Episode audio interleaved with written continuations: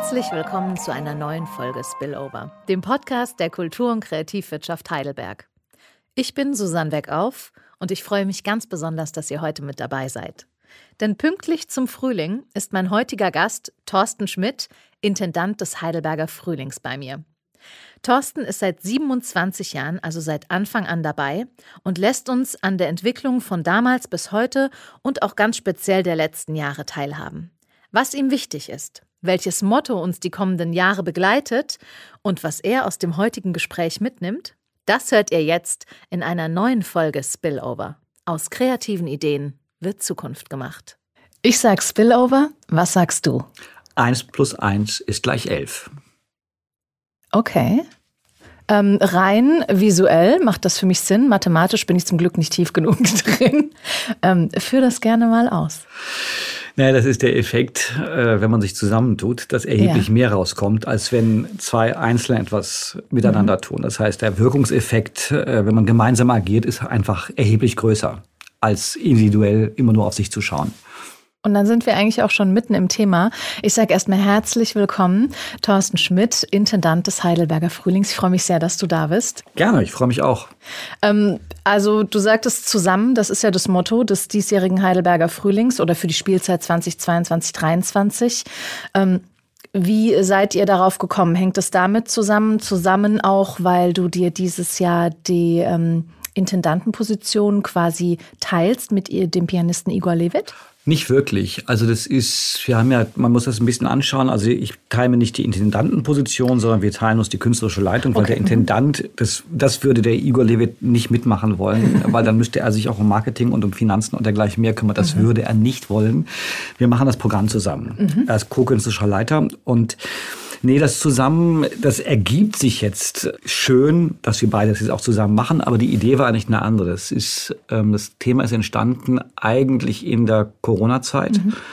ähm, weil wir ja alle festgestellt haben, wie wichtig Gemeinschaft ist. Das heißt also, viele haben unter Vereinzelung gelitten und es war in dieser Zeit ein wichtiger Impuls zu schauen, dass wir einfach aufeinander achten müssen, dass wir ähm, festgestellt haben, wie sehr wichtig, wie wichtig es für uns ist, gemeinsam Dinge zu tun, Gemeinschaft zu erleben. Das ist der eine Strang, das war der allererste Impuls. Aber das Wesentliche ist eigentlich, dass wir der Überzeugung sind, dass wir die ganzen Transformationsprobleme, die wir haben, mhm. also vom Klima über gesellschaftlichen Umbau und dergleichen mehr, ja nur bewältigen können, wenn wir zusammenstehen. Kollektives also wenn es kein, wenn es kein, kein Egoismus gibt, sondern äh, gerade zum Beispiel die Klimakrise kann man nur gemeinsam ja. bewältigen. Ja. Und das ist so ein bisschen dahinter. Deswegen haben wir auch gesagt, äh, wir wollen dieses, dieses Thema zusammen für die nächsten fünf Jahre mhm. uns vornehmen. Also die Zeit, in der wir äh, beschlossen haben, das zusammen zu machen, mhm. Igor und ich. Ähm, aber immer mit, mit, mit Schwerpunkt, mit einzelnen Schwerpunktthemen. Aber das ist so ähm, ein, ein zugrunde laufendes Thema, ähm, was uns sehr beschäftigt und was ja auch in den nächsten Jahren hochaktuell bleiben wird. Absolut. Äh, wie habt ihr das übersetzt in das Musikfestival? Ja, wir haben ähm, Einzelthemen gewählt. Wir haben ähm, damit das fürs Publikum ein bisschen nachvollziehbarer wird, zum Beispiel das Thema Transkulturalität mit mhm. reingenommen. Also wir haben ganz bestimmte Programme ausgesucht, bei denen Musikerinnen und Musiker dann auch quasi ihre Musik mitbringen. Ähm, wir haben uns, und das, damit haben wir jetzt auch eröffnet, mit dem Thema beschäftigt, äh, das ideale Ensemble. Mhm. Weil da geht es eben darum, das sind lauter solistisch ausgebildete Menschen, ja. Äh, die sich dann aber quasi in den Dienst eines großen Ganzen stellen und so weiter. Äh, wir haben Visionäre dabei und Melting Pots und das sind so die vier Säulen, mit denen wir uns beschäftigen und die uns aber auch in den nächsten fünf Jahren weiter beschäftigen werden. Mhm. Und da setzt ihr dann nochmal andere Schwerpunkte um diese Säulen rum oder schaut ihr auch einfach, was verändert sich, wie, was ist der Transformationsprozess innerhalb unseres Festivals vielleicht auch? Na, der Transformationsprozess innerhalb des Festivals ist nochmal was, ein bisschen was anderes. Mhm. Ähm, das ist, ist natürlich etwas, was auch eine Rolle spielt. Also wir haben ja zwei Dinge. Wir haben auf der einen Seite die Programmatik, mhm. die das, was wir erreichen wollen, erreichen wir über Programme. Das heißt, wir müssen ja ein bisschen immer einen Umweg machen, mhm. indem wir bestimmte Komponistinnen und Komponisten auswählen, indem wir ganz bestimmte Künstlerinnen und Künstler auswählen, können wir ja Themen setzen mhm. und versuchen, ein Publikum auf dieses Thema zu lenken, weil Musik ist, ist immer Musik ja. und niemand setzt sich jetzt hin und denkt, ah, da geht es jetzt um Klimawandel, genau. sondern ähm, das ist ja, wir müssen es kontextualisieren. Ja. Das ist das Programm. Aber wenn du jetzt nach dem Transformationsprozess des Festivals fragst, das spielt natürlich auch eine große Rolle. Ja. Also ich habe das ähm, Festival vor 27 Jahren mit gegründet, das ist mein 27. Frühling und die Bedingungen waren damals völlig andere, ja. vollkommen anders. Das sind Welten und das ist das, was ich aber immer spannend fand, weil ähm, das Reizvolle an so einem Festival ist, dass man eigentlich die Aufgabe hat, sich jedes Jahr neu zu erfinden. Mhm. Weil es immer darum geht, zu schauen, was ist eigentlich in der Welt, was für Erfahrungen haben wir gemacht und äh, dann daraus etwas zu machen, das ist das Spannende. Und das, insofern sind wir natürlich auch mitten in diesem Transformationsprozess, weil es andere Themen sind. Mhm. Also Themen, die im Augenblick ak aktuell sind und diskutiert werden, wie kulturelle Aneignung, äh, Rassismus, Diversität, äh, sind Themen gewesen, die damals in dieser Form nicht diskutiert wurden. Das waren andere Themen. Ja. Das Thema Globalisierung wurde völlig anders mhm. betrachtet, als es heute betrachtet wird. Und insofern müssen wir natürlich auch in der Form, in der wir uns organisieren, in der wir arbeiten, wie wir Themen aufgreifen und verarbeiten, uns immer wieder nicht anpassen, sondern versuchen neu zu erfinden, weil das, was wir tun, ja die Aufgabe hat, eigentlich immer ein Stück mhm. vorn dran zu sein. Ja. Wie, wie, nimmst du da das Feedback wahr jetzt? Vielleicht hast du schon auch ein Zwischenfazit von, von diesem Jahr. Die Eröffnung war schon und auch von den letzten Jahren. Ähm, Kunst ist ja oft was, auch ob sei es Musik oder darstellende Kunst, was ja sehr mannigfaltig äh, interpretiert werden kann. Und wie du gerade schon gesagt hast, ich gehe jetzt nicht in ein Konzert und sage, ah ja, klar, da war jetzt hier Globalisierung Thema. Ähm, was kriegst du von den Menschen zurück, von den Besucherinnen, von den Besuchern? Ähm ja, das ist, das ist, ähm, das ist interessant, weil die Menschen kriegen es schon ein Stück weit mit, aber das ist ja das ist dieses Zusammenspiel von dem, was was wir sehr stark machen, die Rahmung zu setzen. Ja. Das heißt, ganz wichtig ist, du kannst ein Angebot machen. Mhm. Du kannst Texte schreiben, du kannst so programmieren, dass man vielleicht ein bisschen erkennen kann, was man will. Mhm. Und das Eigentliche findet aber ja davor und danach statt. Mhm. Eigentlich eher danach. Deswegen haben wir beim, beim, beim Heidelberger Frühling sehr stark Wert darauf gelegt, ähm, dieses Festivalzentrum mit als, als programmatischen Teil zu haben, dass man danach einfach noch sein Bier oder sein Wein trinkt, ähm, um über das, was man erlebt hat, zu sprechen. Und das ist das Tolle bei einem Festival, dass du vier oder fünf Wochen Zeit hast und dich permanent wieder siehst. Das ja. heißt, du hast dich ein Abo-Konzert und siehst dich erst nach vier Wochen wieder, sondern du hast, bist auseinandergegangen äh, zwei Tage vorher und triffst dich dann wieder und kannst weiter mhm. diskutieren. Mhm. Und das kriegen wir sehr stark mit. Also ich kriege ein Feedback, dass auch Leute kommen und sagen, was für ein Blödsinn, was soll, was soll der Mist? Ja. Ähm, ähm, oder dass, dass, dass, dass Ideen kommen, ganz andere Ideen oder zum Beispiel ganz häufig auch Buchvorschläge. Ah. Ähm, haben Sie oder hast du den Autor gelesen oder in der Zeitung war gerade das und das und das ist ganz reizvoll, dass man schon merkt, dass man da durchaus einen Einfluss haben kann. Und das, was wir jetzt noch zusätzlich gemacht haben, ist ja, dass wir in die Stadtteile, Stadtteile gehen. Ja. Das heißt, wir gehen ja in die Stadt hinein. Ja. Ähm, das ist so ein bisschen, ähm, hängt an dem, wie wir gestartet sind. Ich habe damals sehr stark für uns formuliert, dass wir niederschwellig rangehen mhm. wollen. Mhm. Das heißt, keine prohibitiven Eintrittsbarrieren. Das Kultur hat damals noch erheblich bürgerlicher. Ja. Die Soziokultur hat sich, die war schon etabliert, aber das war noch, Hilmar Hoffmann mit Kultur für alle war noch nicht so weit weg, als mhm. wir angefangen haben, uns zu gründen. Das heißt, unser, unser Bestreben war, aus den Kulturtempeln rauszugehen an Orte, wo eigentlich alle die Möglichkeit haben, ja. ohne Eintrittsbarrieren ja. mit reinzugehen. Und ähm, das haben wir eigentlich versucht, all die Jahre weiterzumachen und haben es letztes Jahr sehr intensiv betrieben, indem wir äh, mit extrem viel Konzerten auch bei freiem Eintritt in die Stadtteile gegangen sind. Und indem wir jetzt das Ensemble, dieses, unser Festival Campus Ensemble auch in die Stadtteile schicken, haben wir die Chance, da auch wirklich ins Gespräch zu kommen. Mhm. Und das müssen wir jetzt mal schauen, wie das läuft. Mhm. Letztes Jahr war es großartig, da mhm. kam unglaublich viel Feedback. Das ist aber eher auch eine andere, andere Geschichte. Das ist, es geht ja darum, dass wir mit dem, was wir tun, die, die Stadtidentität, die kulturelle Identität ja. auch ein bisschen mitprägen können. Ja. Und insofern äh, müssten wir uns eigentlich nach dem Ende des Festivals nochmal unterhalten, wie es funktioniert hat. Wir sind ja gerade, ja. wir sind ja gerade erst eingestiegen. Ja. Äh, müssen wir schauen, was daraus wird. Da bin ich definitiv interessiert dran und vor allen Dingen auch, wie ihr, äh, was sich sicherlich in den letzten 27 Jahren sehr verändert hat, ist ja ähm, das Zielpublikum auch. ich schätze, es war ja immer ähm, ein bisschen eher älter und äh, du möchtest ja sicherlich auch äh, das jüngere Publikum ansprechen. Oder vielleicht jetzt sogar das ganz junge. Es ist eine Diskussion, die im Augenblick auch sehr, sehr, sehr stark tobt. Und ähm, es ist interessant, wenn man mit jungen Kolleginnen und Kollegen spricht, also bei uns im Team auch, da ist der Fokus sehr auf die Jüngeren gerichtet. Mhm. Was ist jünger für dich? In welchem Bereich? Ja, das ist Mitte 20, Mitte, mhm. Mitte, Mitte, Mitte bis Ende 20, ja. Anfang 30, das sind so die Jüngsten ja. bei uns im Team. Und wir haben natürlich auch Volontärinnen und ähm, Praktikantinnen. Das ist, ähm, da kriegt man schon ein bisschen Feedback, was die Interessen betrifft. Ich finde das ein bisschen schwierig, weil ähm, warum sollen wir Veranstaltungen machen, wo wir Leute auseinander ja, dividieren? Ja. Und eigentlich muss es so sein, dass wir Veranstaltungen anbieten und so gestalten, dass alle Lust haben, hinzugehen. Und das ist für mich eine interessante Frage, weil aus den, von den Jüngeren eigentlich immer der Blick kommt, wir müssen Veranstaltungen für junge Leute machen. Mhm, mh. Und ich frage mich ein bisschen, warum? Mhm. Also warum machen wir nicht, warum nehmen wir das immer auseinander? Warum spielen wir alt gegen jung aus? Und es ja. ist auch bei der klassischen Musik schon so, dass es ist primär ein Publikum, was ein bisschen älter ist, weil klassische Musik eigentlich mit zunehmendem Alter eine Rolle spielt. Mhm. Und ich habe das auch bei, bei unseren Kindern erlebt. Also äh, unser Sohn, der war mit 16 und Anfang 20 nicht wirklich an klassische Musik interessiert. Mhm.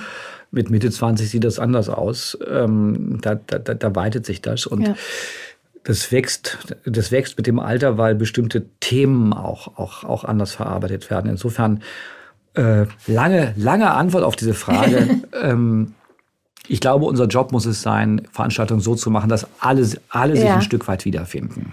Äh, glaubst du, dass die trotzdem die, ähm, hm, ich nenne es jetzt mal, äh, vielleicht auch Werbung dafür sich dann unterscheidet? Oder würdest du das auch zusammenhalten? Weil ich finde, du hast recht mit, mit der Veranstaltung an sich.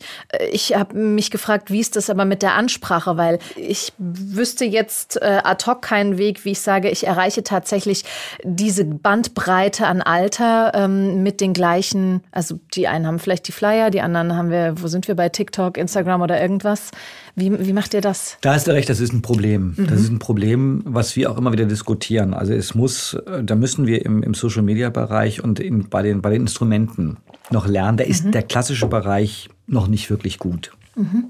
Also wir, ich sag mal, wir, wir sind dran. Mhm. Ähm, aber du hast vollkommen recht, dass das, das Problem ist, dass wir bei, den, bei bestimmten Leuten, die das, was wir haben, ähm, was wir anbieten, sind wir nicht im Fokus. Ja. Das heißt, das, es gehört einfach auch erstmal zum guten Ton zu sein, das ist bürgerlich. Mhm. Das betrifft uns nicht. Mhm. Und sie nehmen unser Programmheft gar nicht erst in die Hand. Also ja. wir können quasi im Programm Kopfstand machen und Veranstaltungen anbieten. Äh, wenn ich eine bestimmte Brille aufhabe, nehme ich das Programm nicht mit. Ja. Und also das ist das, was du auch beschrieben hast, das, das ist richtig. Und insofern müssen wir ein bisschen überlegen, wie kommunizieren wir eigentlich? Wie, mhm. wie sprechen wir und wie bereiten wir Themen auf? Ich habe jetzt gerade gerade mit Igor Levitt auch viel drüber gesprochen, weil der ein ganz gutes Gespür dafür hat. Mhm. Der, der schafft es ja, quasi über seine ähm, Akti Social Media Aktivitäten, also auch Leute zu gewinnen, die in allen Altersgruppen sind. Ja. Und wir haben jetzt gerade auch, auch, auch ähm, diskutiert, wie müssen wir unsere Geschichten eigentlich erzählen, vor- und aufbereiten, dass jemand sagt, naja, das ist, der Frühling ist mir viel zu bürgerlich. Mhm ähm, dann doch sagt, ich gehe dahin. Weil ja. es, sind, es sind die Veranstaltungen, was da zu hören ist. Also Eröffnungskonzert war jetzt zum Beispiel das, das, das Stück, was wir gehabt haben, Gran Turismo, das ist einfach, das ist super. Das ist ein, das ist quasi das ist ein Computerspiel, was ja. da vertont worden ist. Das ist, ähm, das, das ist, da gibt es schon Sachen, die durchaus spannend sind. Ähm, wir müssen Sprache entwickeln und die gibt es aber im klassischen Bereich in, in der ganzen Branche.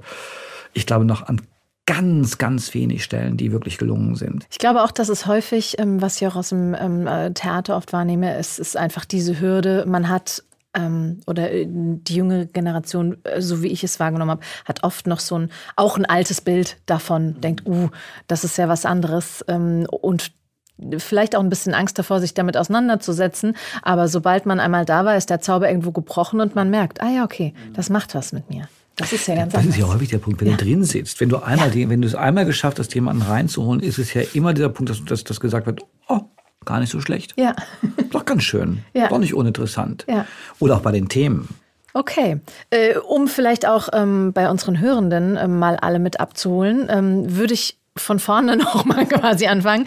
Wie bist du überhaupt vor 27 Jahren quasi Intendant geworden? Weil du hast ja angefangen als ähm, Volkswirt und warst Unternehmensberater. Und dann so nach und nach kam das Künstlerische, rein offiziell zumindest.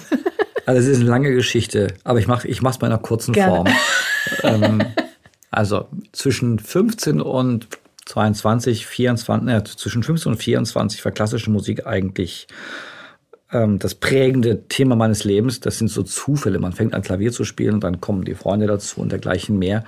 Äh, wir waren aber nicht die Nerds, sondern wir sind auch von den anderen, die eben keine klassische Musik gehört haben, ähm, sind wir akzeptiert worden und waren, waren ähm, haben alles andere getan, was, was man auch sonst so tut, wenn man ähm, ich hätte fast gedacht, normal ist, weil ist ja nicht die, es ist ja nicht die Regel ja, äh, ja. in der Schule, dass man, dass man sich für klassische Musik interessiert.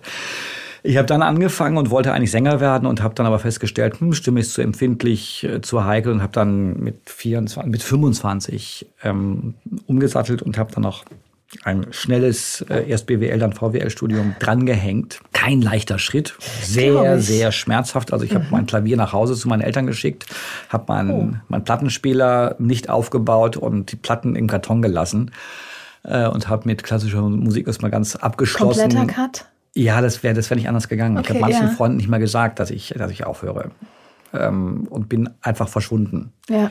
Weil ich hätte das sonst nicht gepackt. Also wenn das so lange das Leben ja. prägt und so zentral ist, ähm, muss man, da muss man ganz schön hart durch. War aber, das war eine gute Entscheidung, zumal ich gar nicht so gerne auf der Bühne bin. Insofern ist das, sagte meine Frau, damalige Freundin, immer sagt, das ist eigentlich nicht gut, wenn man nicht gerne auf der Bühne ist und dann diesen Job machen will. Ähm, und ich habe wirklich während des, des VWL-Studiums immer gedacht, verdammt nochmal, du kriegst nie einen Job, du bist, du bist viel zu alt, mhm. äh, hast einen dicken, fetten Bruch im Lebenslauf. Und bin dann, aber durch Zufall ähm, in eine Unternehmensberatung gekommen, die sich unter anderem auch auf den Kulturbereich mit spezialisiert mhm. hat. Und das war ein großes Glück. Und dann ging dieser Weg und ähm, was Heidelberg betrifft und den Heidelberger Frühling habe ich einfach Glück gehabt. Ich bin hier, äh, ich bin dann irgendwann von, von der Beratung in den Kulturbereich gewechselt, also erstmal nach Mainz und bin dann hier in Heidelberg Orchestergeschäftsführer vom Philharmonischen Orchester gewesen. Mhm. Und ähm, ich muss gestehen, das Verdienst der Idee ähm, steht mir nicht zu. Mhm. Ähm, das war im Rahmen der 800-Jahre-Feier. Da gab es quasi einen ein Block. Alle Veranstaltungen, die im Frühling stattfanden, gehörten. Das war der Heidelberger Frühling. Mhm. Und es gab schon beim damaligen Generalmusikdirektor die Idee, ähm, ein Brahms-Fest 1997 zu feiern. Mhm. Und genau in der Zeit bin ich gekommen. Ich habe 96 hier angefangen und die Organisation des Brahms-Festes war mit den Kolleginnen und Kollegen mein Job und federführend. Und ich wollte damals gar nicht lange in Heidelberg bleiben. Ähm, es waren eigentlich nur drei Jahre geplant, weil wir noch in Frankfurt gelebt haben. Und dann hat er mich gepackt. Das ist eine einmalige Chance. Das ist wie Startup. Also wenn man ja. anfängt, etwas zu gründen und die Chance hat, alles neu zu entwickeln, völlig ja. frei, immer wieder, immer wieder sich neu zu erfinden, das macht ein bisschen süchtig. Und gründen ist schon toll. Ähm, das ist einfach, das ist spannend. Und ja. Witzig ist, dass ich damals wirklich ähm, ein paar Papiere gemacht habe und alles, was sukzessive im Laufe der, der Zeit, seitdem ich da bin, äh, entstanden ist, ist eigentlich schon in den ersten Jahren angelegt gewesen. Also das ist so ein bisschen die Geschichte mhm. Zufall ähm, und ähm, also das kann man jetzt noch detaillierter erzählen, aber das ist so ein bisschen die Geschichte im Groben. Hat die Stadt dich auch gepackt?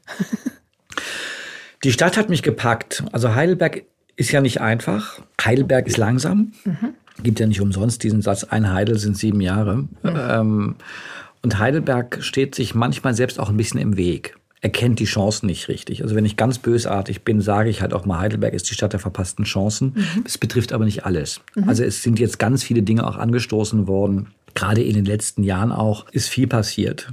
Aber ähm, die Anfangsjahre waren nicht einfach. In den Anfangsjahren sind uns relativ viele Steine in den Weg ge gelegt worden. Aber die Stadt ist einfach großartig, weil ähm, sie für, für ein Festival unglaublich viele Vorteile liefert. Ja. Also sie ist bekannt, sie hat eine große kulturelle Tradition, sie ist unglaublich gut zu erreichen, ähm, sie ist ein Anziehungspunkt. Also ich, ich habe immer gesagt, ich war noch nie in Wanne Eickel.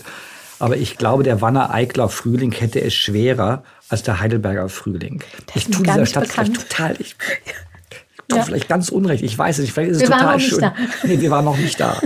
Das ist aber, ich finde den Ja. Namen, ich finde den Namen, ich fahre da immer dran vorbei, ich finde den Namen einfach so klasse. Und deswegen, die, die Stadt ist so voll mit Geschichten. Mhm. Wenn man, wenn man in die Vergangenheit geht, aber auch, auch, auch in die Gegenwart. Also die Stadt hat ja, hat ja zwei Geschwindigkeiten. Auf der einen Seite gibt es die Universität und alles, was, was an Kreativität und dergleichen mehr hier rausgeht, auch in der weltweiten Vernetzung. Und auf der anderen Seite hat es dieses Pittoreske, was eigentlich ganz reizvoll ist. Also Ja. wir haben hier Tempo und haben auf der anderen Seite aber auch Beschaulichkeit. Ja, ja. Und ich glaube, es gibt äh, wenig Menschen, die nur Tempo brauchen. Ich würde sagen, ähm, auch wenn man denkt, man braucht es, man braucht genauso die andere Seite. Ja. Das ist echt Ja. notwendig. Ja. Also insofern, ich finde die Stadt für, für, für, für uns, für unseren Job ist die Stadt fantastisch. Ja. Also ich bin in den Anfangsjahren, habe ich mich immer ein bisschen lautstark äh, vor den Gemeinderat gestellt und gesagt, was hat Salzburg, was Heidelberg nicht hat. Also Salzburger Festspiele, das ist ja, es wird einem immer gesagt, wenn man sowas anfängt, sagen, nein, das hat doch keine Chance. Und was soll ein Festspiel hier in Heidelberg? Und Salzburg hat auch mal klein angefangen. Ja. Es gab nicht immer drei Festspielhäuser in Salzburg. Ähm, man braucht einfach Zeit. Man, und man braucht einen gewissen Idealismus und Kampfgeist, um das, das, das, das irgendwie durchzustehen. Und wir sind noch längst nicht am Ende. Also das ist noch viel Zeit. Ich glaube, sonst äh, würdest du das vielleicht auch nicht mehr allzu lang machen, weil wenn du sagst, es ist wie eine Sucht, auch immer wieder was neu zu erfinden, da ist einfach ein, ein unentwegter ähm, Fortschritt. Eine unentwegte, ich erfinde mich selbst und das Festival und vielleicht damit auch ähm, sicherlich ein Teil der Gesellschaft.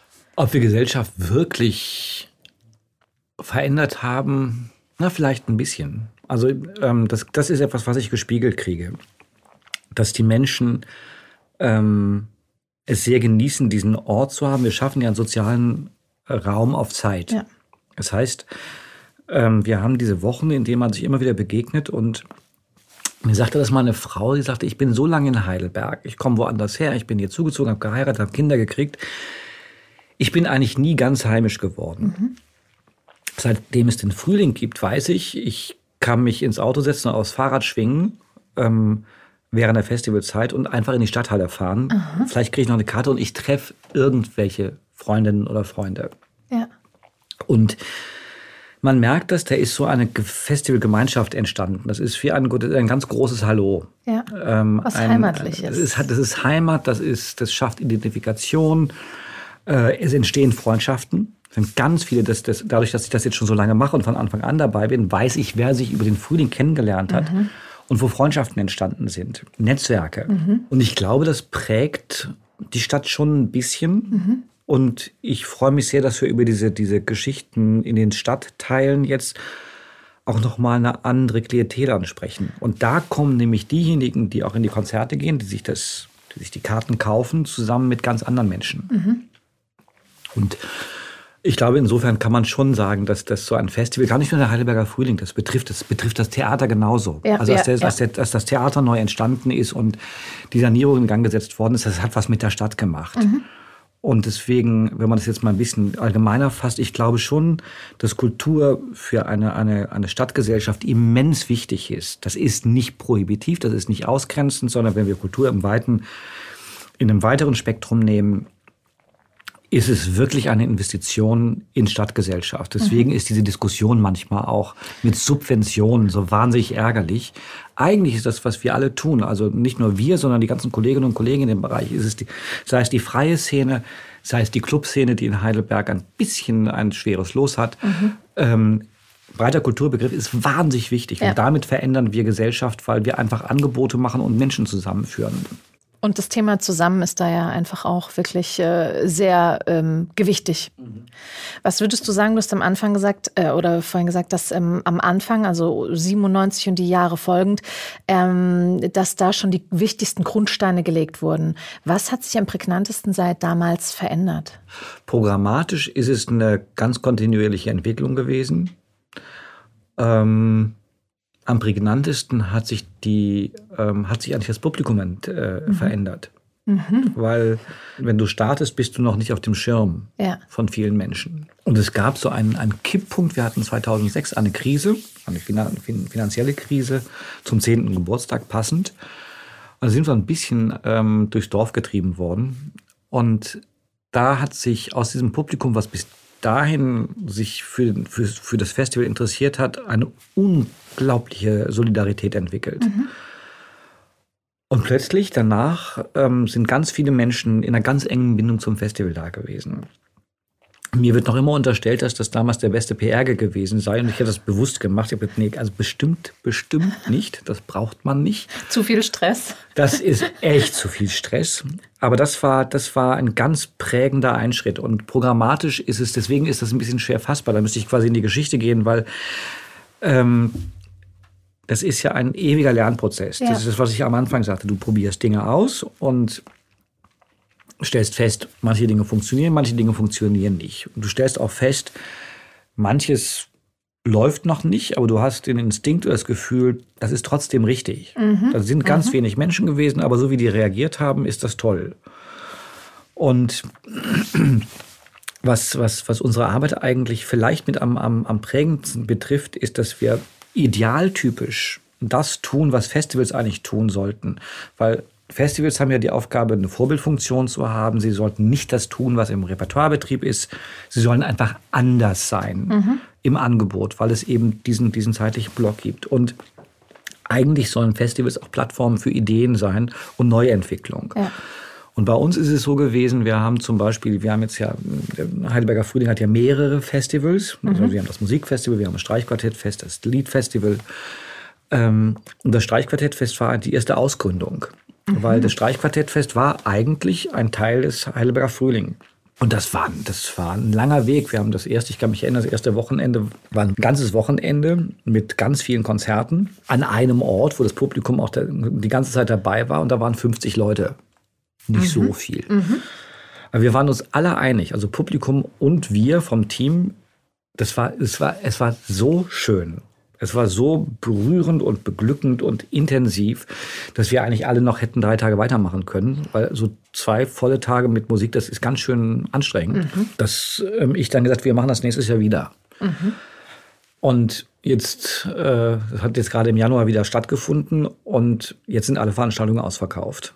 Ach, Wahnsinn. Man braucht einfach einen langen Atem. Und ja. das ist eigentlich, das ist prägnant. Das heißt, man nimmt etwas raus. Wir haben dann irgendwann beschlossen, wir nehmen das jetzt aus dem Festival raus, weil es einfach zu viel Kapazitäten auch wegnimmt. Und da ist eine, eine eigene Festivalgemeinde ja. entstanden und das nehmen wir raus und haben es in den Januar verlegt. Und das ist toll. Die Leute kommen aus Skandinavien, aus Japan, aus den USA für dieses lange Wochenende angereist. Und ich glaube das immer nicht. Ich frage, jedes Mal sind sie jetzt wirklich nur, nur deswegen da. Ja. Schön. Und das betrifft die anderen auch. Und das ja. ist eigentlich dieser, also eine Idee zu haben, etwas zu entwickeln, dran zu glauben, teilweise auch schmerzhaft zu entscheiden, funktioniert doch nicht. Mhm. Ähm, und wir haben dann 2011 angefangen, aus diesen allerersten Erfahrungen diese Akademien mhm. zu gründen mhm. und zu sagen, wir gehen jetzt ganz konkret in eine andere Form der Nachwuchsförderung. Aber es gibt ein Papier von, von mir, von, ich glaube 1999, wo das schon mal angedacht worden mhm. ist. In einer ganz anderen Form. Mhm. Aber das ist eben genau dieser Erfahrungsprozess. Also man hat eine Idee und ganz langsam entwickelt sich das. Das ist ja auch spannend, einfach nochmal äh, zu, zu wiederholen. 1999. Und das hat bis, ich, wann, wann habt ihr das umgesetzt? 2011 mit der Liedakademie war der erste Schritt. 13 dann Kammermusikakademie. Ja. Also langer Atem, der, der sich einfach in dem Prozess nochmal verändert. Ja, langer Prozess, der sich nochmal genau verändert. Ja, ja. Also ich, vor allen Dingen finde ich das nochmal ähm, spannend, einfach weil ich ja hier auch viel mit Startups und mit, mit Gründer und Gründerinnen spreche, wo was sehr schnell geht. Mhm. Und aber auch zu sehen, hey, manchmal dauert es eben eine gewisse Zeit, es verändert sich und äh, da brauche ich einen langen Atem. Ja. Also es ist klar, es ist beides. Beim, bei, bei, bei so einem Festival ist es beides. Und ich glaube, das ist ja auch bei anderen Gründerinnen und Gründern. Das, das, das ja. Tolle ist, du hast, du kannst etwas auf den, auf den Weg bringen. Ja. Und das ist das Schöne. Äh, in den Anfangsjahren, ja. die ich manchmal auch sehr vermisse. Du hast eine Idee, das ist wie eine Graswurzelbewegung, du tust es einfach. Ja. Du hast heute eine Idee und sagst, was machen wir jetzt? Ja. trauen wir uns, machen wir. Und das ist ja immer dasselbe bei uns, dadurch, dass wir sehr stark Sponsoring finanziert sind. Wir haben ja, bei uns sind nur 25 Prozent äh, Subventionen. Mhm. Ähm, den Rest müssen wir selbst einspielen. Ist, ist eigentlich immer das, derselbe Weg gewesen. In, in den ersten Jahren gab es gar keine öffentlichen Mittel. Mhm. Ähm, du hast eine Idee und läufst dann los und guckst, ob jemand in diese Idee investiert. Und dann machst du es. Also das ist der schnelle Teil. Aber für die Unternehmensstrategie, also das, was du daraus machen willst, wo du es hinentwickeln willst, ähm, dafür braucht man langen Atem. Also man könnte, man, wir hätten es ja auch anders machen können. Wir hätten das, da war die Idee, ein Festival zu machen, man veranstaltet Konzerte. Ja. Jedes Jahr andere, hätte auch funktioniert. Dann wären wir nicht so gewachsen. Und insofern, ich glaube, es braucht wirklich beides. Also die, das Schnelle, mhm. das schnelle Umsetzen und das Vertrauen daran, dass es irgendwann auch eine Dimension kriegt, die schon größer ist. Also ich habe, ich habe, wenn, wenn ich hier aufhöre, werde ich irgendwann ein Buch schreiben mit dem Titel und das geht doch. Weil das ist mhm. das, was ich allen, allen, es kommen ja nicht wenig jüngere Leute, die auch fragen, sag mal, wie hast du das damals gemacht? Mhm. Und gesagt, nie den Glauben verlieren. Mhm. Nie. Mhm. Ähm, es geht, irgendwie geht es immer. Also das ist manchmal schmerzhaft, man läuft gegen die Wand, aber da muss man gucken, wenn da der Weg versperrt ist, muss ich einen anderen Durchgang suchen. Ja. Ähm, und das ist, ich glaube, dieser lange Atem ist dann schon immens wichtig, dass man den Glauben an die eigene Idee auch nicht verliert. Ja. Man muss aber auch erkennen können, wenn sie nicht trägt. Das wäre so ein schönes Schlusswort, aber ich habe noch so viele Fragen. Bevor ich zu den Investoren komme, ähm, möchte ich noch mal kurz darauf eingehen. Du hast vorhin gesagt, ihr beginnt ja teilweise schon im Januar, auch mit Veranstaltungen. Und der Heidelberger Frühling ist ja viel mehr als mittlerweile, ich sag einfach mal nur, dieses Festival für diese Zeit im Frühling. Äh, genau. Was zählt da alles dazu? Ja, das ist, das ist eigentlich das Interessante bei der, bei der Frage des Gründens auch. Also wir sind gerade in der Phase, wo wir sagen, vom Festival zum mhm. Unternehmen. Mhm. Also, ähm, weil wir, oh Gott, wir, sind, wir haben drei Festivals. Also das Streichquartettfest im Januar, ja. das Musikfestival im, im, im Frühling, März, April und das Liedfestival im Juni. Dann haben wir das Liedzentrum gegründet. Mhm. Das heißt, es geht sehr stark von Heidelberg aus, also von dem Potenzial und dem Material, was die Stadt auch liefert, weil Heidelberg äh, einfach eine Liedstadt ist, mit dem Codex Manesse, Knaben Wunderhorn und dergleichen mehr. Da haben wir damals das Liedzentrum gegründet. Dazu gehört zum Beispiel die Liedakademie und der Liedwettbewerb. Mhm. Ähm, wir haben vor einigen Jahren eine Kammermusikreihe übernommen, weil ähm, die sonst gestorben wäre.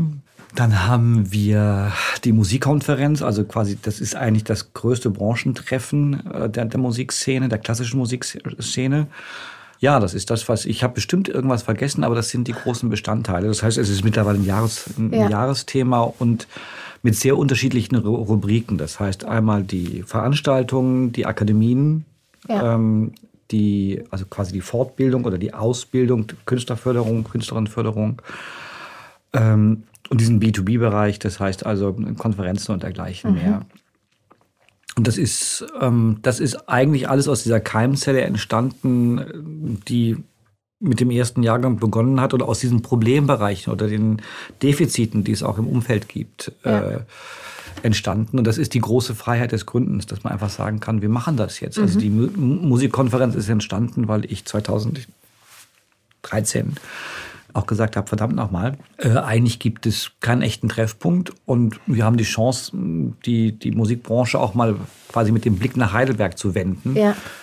Ähm, und es gibt ein paar Kollegen, Intendantenkolleginnen und Kollegen, die sagen, verdammte Hacke, warum hatte ich diese Idee nicht? Und das, war, das ist schön, das ist schön. Ja. Also das ist dieses Unternehmen mit verschiedenen Bestandteilen. Und dieses Unternehmen ähm, braucht oder ihr lebt, äh, korrigiere mich, falls es so falsch ausgedrückt wäre, von Investoren. Wir leben von Investoren. Wir nennen das nicht so, aber letztendlich sind es Investoren. Mhm. Wie nennt ihr es? Ähm, naja, es sind Freunde es sind und Mäzene, ja, es sind wir sind Mäzene, es sind Sponsoren. Es ist es ist natürlich etwas steht etwas, etwas anderes dahinter, weil wir natürlich nichts ausschütten. Ja. Ähm, also der Benefit, also der der der, der Ertrag ähm, sind geglückte Veranstaltungen mhm. und ist eine, eine, Wirk eine Wirksamkeit, ja. die entsteht. Aber ähm, wir sind sehr im Austausch mit Unternehmen. Auf der einen Seite ist das Sponsoring. Ja. Ohne es geht es nicht. Ja. Ähm, wir haben ähm, ein sehr ausgeprägtes, äh, eine sehr ausgeprägte mäzenatische Förderung. Und da ist es wirklich wichtig, quasi Begeisterung, das ist ähnlich wie bei Investoren, Begeisterung für die Sache mhm. zu erwecken. Und der größte Investor ist das Publikum. Mhm weil das ist der größte Betrag, der größte Einzelbetrag, der zusammenkommt. Das darf ja. man nicht vergessen. Ja. Also das ja. ist ähm, und das ist für uns ganz wichtig. Wir sprechen in dem Fall auch von Stakeholder Management, weil das Publikum einfach den größten Teil der Erträge auch mit beisteuert. Also das ist ein Vertrieb. Wie war das die letzten Jahre mit Corona? Naja, da haben wir eine Erfahrung gemacht, die schon, die eigentlich sehr schön war. Also wir gehörten zu den äh, Festivals, die wirklich am am drastischsten betroffen waren, weil wir eine Woche vor Festivalstart am 13. März absagen mussten. Ja. Das heißt also das Festivalzentrum, wir sind in der Schließzeit des Konzertsaals, also ja. der Stadthalle. Wir hatten das Festival auf dem, das Festivalzentrum auf dem Uniplatz gerade aufgebaut, so ein großes Glas, ein großer Glasbau. Und an dem Tag, an dem die LKWs abgefahren sind, ähm, haben wir der Beiratssitzung beschlossen, das Festival abzusagen. Man rechnet, das ist für uns alle neu gewesen, man rechnet einfach nicht damit. Und das war großartig. Also unsere äh, Hauptsponsoren hier, das ist der Gründungshauptsponsor, ist ja Heidelberg Zement, heute mhm. Heidelberg Materials. MLP, Octapharma und SAP, die haben alle gleichermaßen gesagt, ähm, hey, wir stehen zu euch, ähm, wir ziehen das Geld jetzt nicht ab, es ist schlimm genug, ihr müsst irgendwie durchkommen. Das sind die Firmen gewesen, die Mäzene haben genauso mhm. reagiert und es ist wirklich berührend, ähm, wenn man sich anschaut, was für Briefe gekommen sind aus dem Publikum, die nämlich auch ihr Kartengeld nicht zurückhaben wollten, sondern wirklich ähm, ganz, ganz rührend geschrieben haben, dass sie selbstverständlich ihre Karten dem, dem Frühling spenden und es sei mhm. schlimm genug. Und da hat man gemerkt, und das war, das war für mich ganz besonders schön, weil ich in dieser ja. Zeit gemerkt habe, was in dieser Zeit entstanden ist. Ja. Das ist ja auch so ein bisschen Spiegel für die eigene Arbeit. Das war toll. Im zweiten Jahr war es eigentlich auch noch immer toll. Wir mussten ja zweimal mhm. absagen. Ja, ja, ja. Und da, da haben wir nicht mehr gefragt. Also da war völlig klar, wir müssen den Kartenpreis zurückerstatten. Dann gab es aber immer noch welche, die gesagt haben, nein, wollen wir nicht, mhm. wollen wir nicht. Oder es gab auch welche, die gesagt haben, wir kaufen jetzt Karten, wohl wissen, dass vielleicht nicht stattfindet, aber ja. wir tun das jetzt. Ja. Also das war ähm, für uns eigentlich eine unglaubliche Bestätigung und wir haben, da, haben dann ja mit den Hauptsponsoren, Hauptförderern im zweiten Jahr ähm, den, den Vorschlag erarbeitet, zu sagen, sie lassen die Hälfte ihrer Mittel bei uns und man gründet einen Fonds für junge Musikerinnen und Musiker. Ja. Also ja. insofern war die Corona-Zeit für uns schrecklich, mhm. aber auch eigentlich schon, mhm. schon hilfreich. Ich glaube tatsächlich, dass es so auch beides in, in der Welt auch war. Vielleicht nicht für alle, also ich möchte nicht generalisieren, aber sie hatte doch zwei Gesichter auch. Das ist richtig, das ja. ist richtig. Meine Musiker, die betroffen waren, reden da ganz anders. Das ist, ja, ja. Das ist der Horror. Wir haben es ja quasi schon gehört, in welche Bereiche ähm, der Spillover-Effekt stattfindet. Aber vielleicht siehst du das auch noch mal anders oder vielleicht hast du zusätzliche ähm, Bereiche, die du noch mal siehst, die ich jetzt nicht sehe. Wo würdest du sagen, hast du den Spillover-Effekt im, im Wirken und in deiner Arbeit? Es sind verschiedene Bereiche. Das ist auf der einen Seite natürlich in Richtung Publikum, aber es geht auch sehr stark darum, wie wie sich der, der Bereich, der Musikbereich künftig auch darstellt. Mhm. Das heißt, was können wir bewirken? Ich habe ja eben mal gesagt, also die, die Grundaufgabe von Festivals ist ja eigentlich eine Vorbildfunktion. Mhm.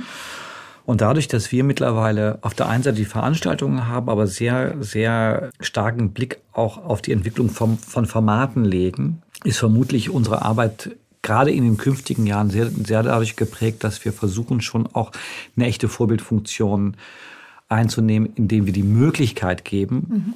etwas zu entwickeln, was nach draußen geht, was woanders auch gezeigt wird. Also ich habe eben bei der Nennung auch die Labs vergessen, die wir gemacht haben. Das ist vielleicht das ist jetzt lustig, das ist vielleicht auch eine Art von Verdrängung gewesen, weil wir das größte Projekt, was wir jemals beim Frühling durchgeführt haben, war ein Lab-Projekt, Castor und Pollux, ähm, mit einem ähm, 4D-Soundsystem und die alte Aula, da stand ein großes System drin, ähm, war, war wirklich spannend. Also diese Lab-Produktionen sind etwas, mit denen wir sicherlich in Verbindung mit den Akademien die größte Wirkung auch mhm. erzielen können, Veränderungen auch erzielen können. Und das ist, das ist unsere Zukunftsarbeit, weil wir uns jetzt, und ich habe das eben ein bisschen angerissen, ähm, neben die Präsentationen bei Veranstaltungen sehr stark darauf konzentrieren, dass wir einen Bereich an, äh, anlegen, bei dem wir über die konkrete Förderung auch etwas mhm. entstehen lassen, was nicht nur bei uns gezeigt wird, sondern was auch weit über Heidelberg hinausgeht. Mhm. Das muss ja eigentlich das Ziel sein. Ein mhm. Festival soll wirken. Ja.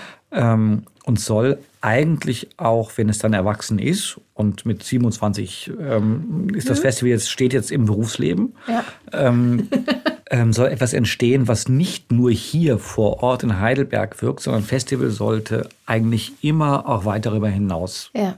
einen Effekt erzielen. Und insofern ist das, was wir im Unternehmen tun, als Heidelberger Frühling, GGMBH, ähm, schon darauf ausgerichtet, dass wir auch sehr stark die Kooperation mit anderen ins Zentrum stellen wollen. Das ist auf der einen Seite die Förderung ähm, und also das Geben einer Plattform, das Chancen geben, also das Ermöglichen. Mhm. Und auch dafür zu sorgen, dass wir über Netzwerkbildung Dinge auch auf die Bühne bringen, woanders. Mhm. Also die berühmte Skalierbarkeit ist aber dann für Künstlerinnen und Künstler auch wichtig, weil die natürlich, wenn sie einmal etwas erdacht haben, und entwickelt haben. Für sie ist natürlich viel schöner, wenn sie es weiterentwickeln können und mehrfach auf ja. die Bühne bringen ja. können. Und das ist, also das ist, glaube ich, etwas, was in den nächsten Jahren ähm, vielleicht den größten, die größte Wirksamkeit erzielen sollte. Und wo der Frühling, wo der Heidelberger Frühling als Unternehmen vielleicht auch singulär ist, weil wir haben uns nie so verstanden, dass wir ein Festival sind, mhm. das fünf Wochen lang Veranstaltungen auf die Bühne bringt, sondern wir haben uns immer begriffen als Kulturinstitutionen, auch als Unternehmen. Mhm. Und das ist das, was ich eigentlich auch spannend finde. Das, ich hätte mir mein Leben erheblich leichter machen können, sehr, sehr viel bequemer. Aber das ist ja nicht deine Intention. Nee, leider, le leider, leider irgendwie nicht. Aber das ist, wenn wir von Kultur sprechen, das ist die Überzeugung. Und das ja, ist vielleicht dann ja. wirklich diese Prägung aus den 70ern, Kultur für alle. Ich bin halt ein Kind der 70er, das ist meine Prägung gewesen als, als, als Jugendlicher. Der Glaube daran, dass wir irgendwie was tun müssen, dass wir was verändern mhm. müssen, dass wir was auf die Beine stellen müssen. Ähm, und das, das ist schon, ich glaube, dass da letztendlich für die Kulturszene, auch durch diejenigen, die mir folgen, also wenn ich mal weg bin, mhm, mhm. ähm, vielleicht auch der größte Benefit entstehen wird. Mhm. Sowohl für Publikum, also wir haben eigentlich drei Gruppen, Publikum, Branche, quasi Institutionen und die Künstlerinnen und Künstler. Und ich glaube, und da sind wir wieder beim Thema zusammen, da schließt sich der Kreis so ein bisschen. Ich glaube, dass das Wichtigste ist, sich bewusst zu machen, dass Wettbewerb gestern war und Kooperation das, das, das Gebot mhm. der Stunde ist. Mhm. Also wir müssen auch vor dem Hintergrund der, der Herausforderung Klimawandel und dergleichen mehr, müssen wir, wir müssen uns zusammenschließen. Wir müssen wegkommen davon, dass wir sagen, ich will die Pressemeldung haben, ich will die Aufmerksamkeit. Also unsere Branche ist ja sehr stark durch Aufmerksamkeitsökonomie ja. geprägt. Und so, lange, viele, viele Bilder, viele, viele Schnipsel-Puzzleteile. Aber wie du auch in, ähm, schon auf eurer Seite auch sagtest, das Individuelle ähm, zu einer Gemeinsamkeit und ähm, es, das Wir besteht aus dem Ich und das Ich kann ohne das Wir nicht. Und das ist das, habe ich jetzt den Eindruck, was ihr einfach, ähm, also ja, eure intrinsische Motivation irgendwo auch, oder? Ich finde es ganz interessant, was dieses Gespräch, also das ist ja, man hat es ja selten, man nimmt sich selten Zeit in Ruhe, einfach mal ein bisschen äh, über, über dieses Thema zu sprechen. Ja. Und was, was ich jetzt mitnehme für mich ist eigentlich, dass mir gerade klar wird, dass dieses, als du sagtest, ähm, das Wir besteht mhm. aus vielen Ichs, ja. dass das eigentlich von der ersten Minute des Heidelberger Frühling die intrinsische Motivation und Überzeugung gewesen ist. Mhm. Das ist bei allem, bei allem, was, was entstanden ist, war es eigentlich immer dieses Bild. Ja. Das heißt, ich gebe etwas, aber ich gebe etwas, ich und ich, ich entwickle etwas, ich tue etwas oder wir tun etwas. Ja. Und es gipfelt aber immer in einem Zusammenschluss. Was eigentlich, was, was eigentlich auch ganz schön ist. Das, ist einfach, das, das, das macht einfach auch Spaß. Ja. Also finde ich interessant. Ist, ist, auch ein schönes Weltbild eigentlich. Also ich finde, das lässt sich ähm, auf andere Bereiche, vielleicht sogar auf alle, ähm, übertragen und vielleicht ist es auch so, wie, wie die Menschheit funktioniert. Es wäre schön und ich glaube, es ist so. Das ist, ich nerv im Augenblick immer alle, weil ich jetzt, weil ich jetzt gerade ein Buch gelesen habe ähm, vor dem Festival, weil das kam witzigerweise mit unserem Motto zusammen, zusammen Aha. von Ulrich Schnabel, einem Zeitredakteur. Mhm. Ähm, der Klappentext könnte auch bei uns im Programmbuch stehen. Und er steigt mit dem Bild ein, was mir wahnsinnig gefällt und das, was ich im Augenblick gerne bemühe und manche Leute in meinem Umfeld können es nicht mehr hören. Aber das ist so tröstlich und steht eigentlich dafür. Weißt du, wie Mammutbäume so groß werden und, und quasi Wind und Wetter standhalten? Ich weiß es nicht, ob es bei Mammutbäumen so ist. Ich weiß nur, dass die unterirdisch irgendwie die Bäume auch Netzwerke bilden. Genau, Weil man, du bist gut. Es gibt klasse. ein ganz tolles Buch über Bäume und die Welt der Bäume. Ist sehr spannend. Da können wir Menschen so viel lernen. Und das ist, das, das finde ich wahnsinnig schön. Das heißt, die sind, die sind groß. Die werden, die sind ja, ja wirklich ausge, ja. ausgesetzt und es sind Flachwurzler. Mammutbäume gehen Meter tief, Meter tief weiter und gehen dann wirklich genau das, was du beschrieben hast. Sie, sie vernetzen sich ja. und stützen sich als System gegenseitig. Und es ist interessant, wenn man so ein bisschen in die Literatur geht. Ähm, gibt ja ein paar Autoren, die sich jetzt äh, dieses Themas annehmen mhm. und ähm, man spricht immer vom Homo economicus und ja. nutzenorientierte, egoistische, nutzenmaximierende Mensch. Das ist zwar, das ist nur eine Annahme der Volkswirtschaft, Dennoch hat es aber das neoklassische äh, Paradigma geprägt. Ja. Und das ist eigentlich ein Menschenbild, was, was so nicht stimmt. Es gibt ja Studien, ähm, es gibt einen, einen, einen Forscher, der fragt seine Studierenden äh, in Vorlesungen immer, was glaubt ihr, wenn ähm, eine kritische Situation in einem Flugzeug da ist, notgelandet? Ja. Sind die Leute egoistisch und versuchen als allererster rauszukommen? Oder helfen sie sich gegenseitig? Die Studierenden sagen immer alle egoistisch. ist aber umgekehrt. Aha.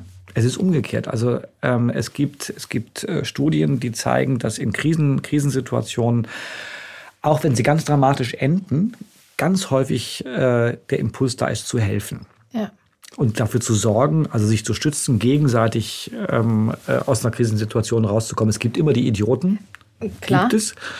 Aber, ähm, und das ist, finde ich, ganz tröstlich. Ist ein spannendes Beispiel, weil mir in letzter Zeit ganz häufig die, ähm, dieses Beispiel begegnet. Im Flugzeug ziehst du auch zuerst dir die Sauerstoffmaske auf und dann deinem Nächsten.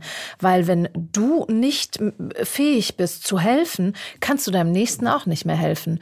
Und ähm, Klar, alles hat wieder seine Perspektive, aber vielleicht auch die zu sehen, selbst wenn ich mir die Sauerstoffmaske zuerst aufsetze, habe ich die Möglichkeit, für dich was zu tun, aber ich muss auch vielleicht in erster Linie einfach mal nach mir schauen.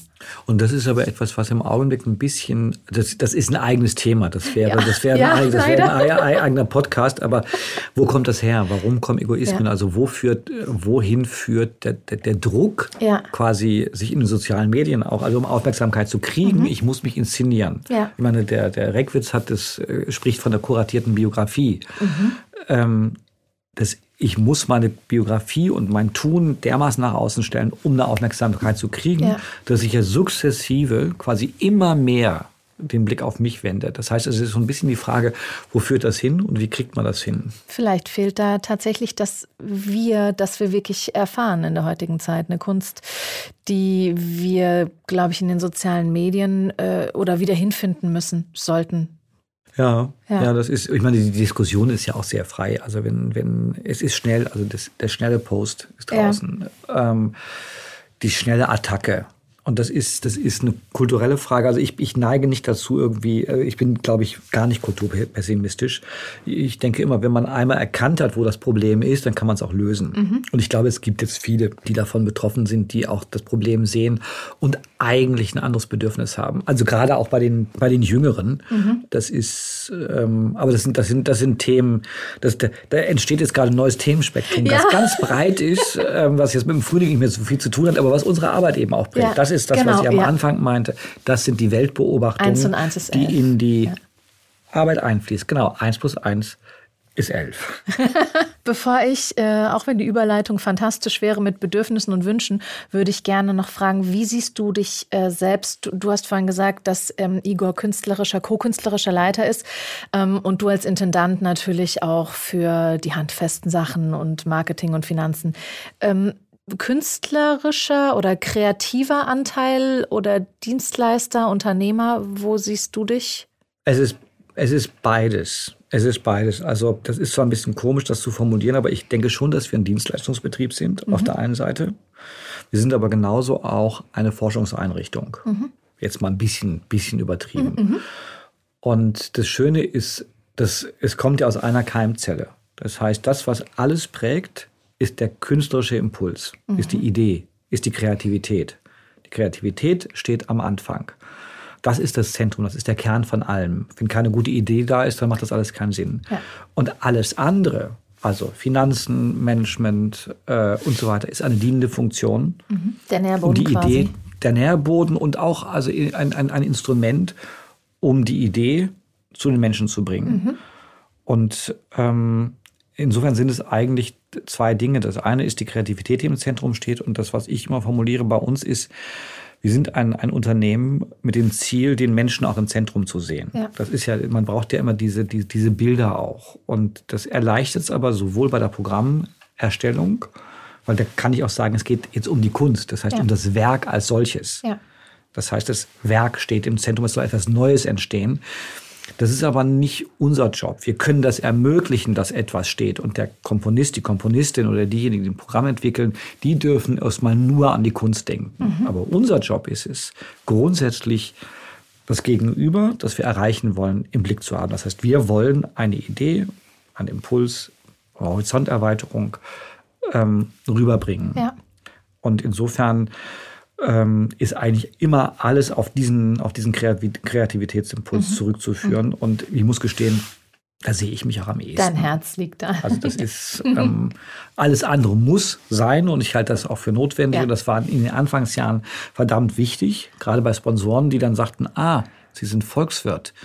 Das heißt, das Geld ist bei Ihnen einigermaßen gut aufgehoben. Ja. War echt, weil ich ja, habe am Anfang, ja. ich habe das dann irgendwann gestrichen, aber in den ersten Jahren habe ich auf der Visitenkarte Diplom-Volkswirt stehen gehabt. Äh, und es hat immer immer, wenn noch gar nichts da liegt. Also ich meine, ich hatte ja nichts. Ich bin da hingekommen und ich hatte nichts anzubieten, ja. sondern ich hatte nur die Idee. Ja, ja, ja, und das war ein paar Mal, gesagt, ah, Sie sind Volkswirt. Mhm. Okay. Ah, gut. Mhm. also soll heißen, kein spinnerter Künstler, was ein bisschen gemein ist. Ich war, aber ich kann es nachvollziehen. Eben ist es nicht von der Hand in den Mund. Genau. Ähm, ja. Was wünschst du dir ähm, für, für deine Arbeit, für das Wirken, ähm, für, für die Zukunft? Das sind die Frage, das sind die Fragen und das ist genau die Frage, vor der ich immer am meisten Angst habe. Du musst ähm, ja auch wenn nicht die, beantworten. wenn die kommt, nein, das ist, weil die ist, die ist breit angelegt. Das ist, ja. weil es geht ja immer, wenn man es ernsthaft beantwortet, ich könnte jetzt, könnte jetzt sagen, irgendwas fürs Unternehmen, fürs Festival. Was ich mir am meisten wünsche, ist für die Arbeit, dass wir das, was wir angelegt haben in diesen letzten Jahren, nämlich Gemeinschaft stiften und Kreativität und Inspiration ermöglichen, dass das noch stärker anfängt zu tragen. Also dass, wenn, wenn es uns gelingt, in Zukunft diese Stadt, und das, wir richten uns ja sehr stark auf die Stadt, ähm, so zu prägen, dass die Menschen, weil sie durch das, was wir anbieten, sensibilisiert werden, mhm. mitteilsamer, empathischer, empfindsamer, offener werden, wenn wir dadurch Stadtgesellschaft mit prägen, auf Dauer, dann ist es gut. Und das wäre etwas, was ich mir sehr wünsche. Zum Teil ist das eingetreten, aber ich werde nicht müde zu sagen, wir sind gerade am Anfang. Mhm. Also wie gesagt, das Kind ist jetzt 27, hat angefangen zu arbeiten und hat noch eine lange Berufskarriere hinter sich, die ich dann nur noch äh, als älter werdender Vater und Großvater eventuell begleiten kann. Aber ähm, da ist noch viel Zeit und ich finde das großartig, wenn Heidelberg ähm, so Kulturstadt wird, dass man das auch bei den Menschen und in der Stadt, in der Atmosphäre, in den Gebäuden, in ja. der Gestaltung der Stadt, im Miteinander spürt. Das, das wäre ein großer Wunsch. Ähm, mal schauen. Sehr schön, ja. Ich danke dir für dieses wunderbare Gespräch. Ich hätte es wirklich jetzt noch Stunden führen können. Und vor allen Dingen wünsche ich dir noch eine wunderbare Restzeit des Festivals. Es wird bestimmt noch äh, spannend und aufregend und mit viel Inspiration für die folgenden Jahre. Ja, ich danke dir. Es hat echt Spaß gemacht. Und ich gehe mit, das ist ganz gut, ich gehe mit Erkenntnissen über den eigenen Job raus. Das ist ja nicht so schlecht, oder? Äh, das freut mich sehr. Wunderbar. Super, danke. Danke auch.